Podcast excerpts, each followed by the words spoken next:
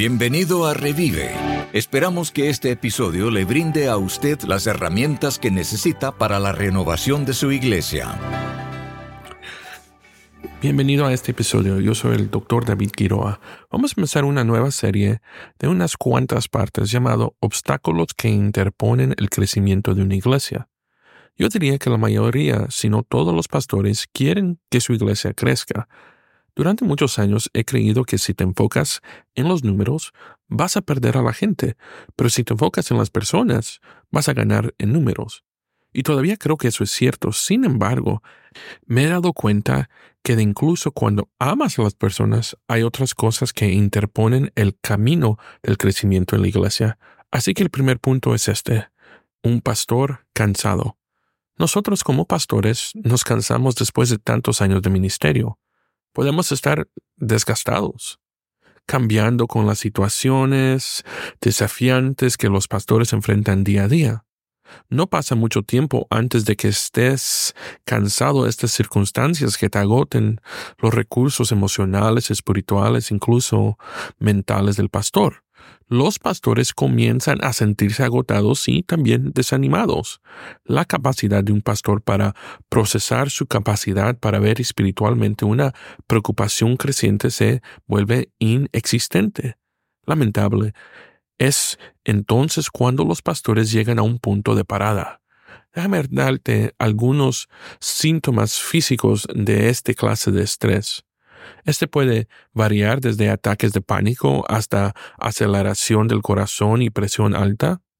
No es raro sentirse estos efectos debido al estrés y la presión para responder a los clamores de la congregación. Para algunos, la frustración y la desconexión ocurren. Los pastores pueden incluso sentirse ineficaces en el papel como pastor tarde o temprano, las señales pueden comenzarse a revelar aún no solo como el pastor vive día a día, pero se pueden ver desde el púlpito. Uno de otros síntomas es la niebla mental. Pronto, los pastores comienzan a sentirse desconectados del mundo, lo que les rodea y de las necesidades de la gente distraerse en una llamada telefónica o una reunión, olvidar una tarea que tenían entre manos o la falta de claridad y concentración de vez en cuando son signos de niebla mental. Otra manera de ver esto podría ser los comportamientos fuera de lugar. Por último, los pastores comienzan a buscar algo que los consuele sus almas y que puede ser inesperado para ellos, lo que parece una buena, tal vez cura, si le podemos llamar de eso, puede ser una realidad la necesidad de buscar un escape. Y no solo eso, más aún los pastores finalmente sienten un crecimiento, sensación de miedo y soledad. Si usted es un pastor y está escuchando esto, tengo algunas sugerencias para ti. En primer lugar, sé honesto de las luchas que estás enfrentando. No hay vergüenza en pedir ayuda. Todos lo necesitamos. También, si es posible, tómate un sabático. Si necesitas un descanso, tómalo. Incluso si tienes que programarlo, asegúrate de que estás descansando. Es importante no solo para ti descansar, pero también para tu familia y, sí, aún también para la iglesia. También sugiero que trabajes en equipo. Asegúrate de rodearte de personas que te pueden ayudar. Ahora mire, pastor, yo lo escucho todo el tiempo. Gente que me dice a mí, Pastor David, es que yo no tengo a nadie en algunos casos realmente raros. Eso sí es cierto. Pero la mayoría de las veces tenemos a personas que quieren estar en el ministerio, quieren ayudar, pero de verdad no saben cómo. Pastor, lo que estoy tratando de decir es que necesita ser intencional en la creación de un equipo, porque en un momento u otro vas a necesitar ayuda.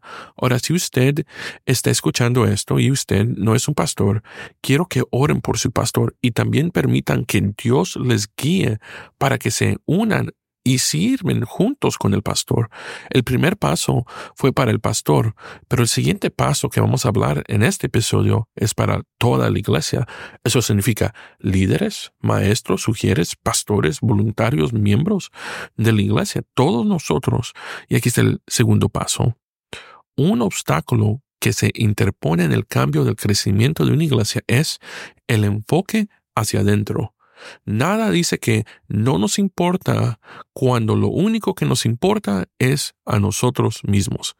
Entonces, ¿cuáles son algunas señales de que asistes a una iglesia que el enfoque es interno? Número uno, asistes a la iglesia todos los fines de semana preguntándote qué obtendrás en lugar de considerar qué es lo que vas a dar sabes cómo celebrar tu fe, pero te falta confianza para compartir tu fe. Número tres, las personas de su iglesia guardan sus preferencias y esperan que las nuevas personas se adapten a las formas inestablecidas. Número cuatro, menos del 10% de su congregación trajo un amigo a su iglesia el año pasado. Y cinco, tu iglesia tiene miedo al mundo. Sí, es verdad, hay iglesias que existen con un temor que el mundo, la comunidad alrededor de ellos, venga y arruine su iglesia. Hay muchas señales, entonces, ¿cómo podemos nosotros, la iglesia, desarrollar un buen equilibrio entre estar cuidando a la gente adentro de la iglesia y también afuera? Número uno, haga un inventario de cómo está aprovechando sus cinco recursos claves. ¿Cuáles son estos cinco recursos claves? Número uno, personas, dinero, tiempo, instalaciones y influencia. Y hazme un favor, en esos cinco que mencioné, personas, dinero, tiempo, instalaciones que son edificios y influencia, hazme un favor, marca una y de puntito para interno junto a los recursos que están enfocados hacia adentro de la iglesia y una A para afuera a los recursos que están enfocados hacia afuera. Y recuerde que tanto hacia adentro como hacia afuera son importantes. Debes cuidar la base hacia adentro para tener lugar para lanzar ministerios vibrantes hacia afuera. Después de cumplir esa lista, evalúe si su iglesia y su ministerio están equilibrados. Aquí hay algunos ejemplos del ministerio hacia adentro y hacia afuera, reconociendo que algunos de los recursos enfocados hacia adentro pueden conducir a un alcance a la comunidad. Seguro que tendrás muchas más ideas y ejemplos que añadir. Otro rasgo tóxico de una iglesia enfocada hacia adentro es demandas desmesuradas de atención pastoral Mire, todos los miembros de la Iglesia merecen cuidado, preocupación, especialmente en tiempos de necesidad y crisis. Sin embargo, los problemas surgen cuando los miembros de la Iglesia tienen expectativas irrazonables, incluso para asuntos menores. Algunos miembros esperan que el pastor personalmente los visite regularmente simplemente porque tienen un estatus de miembro.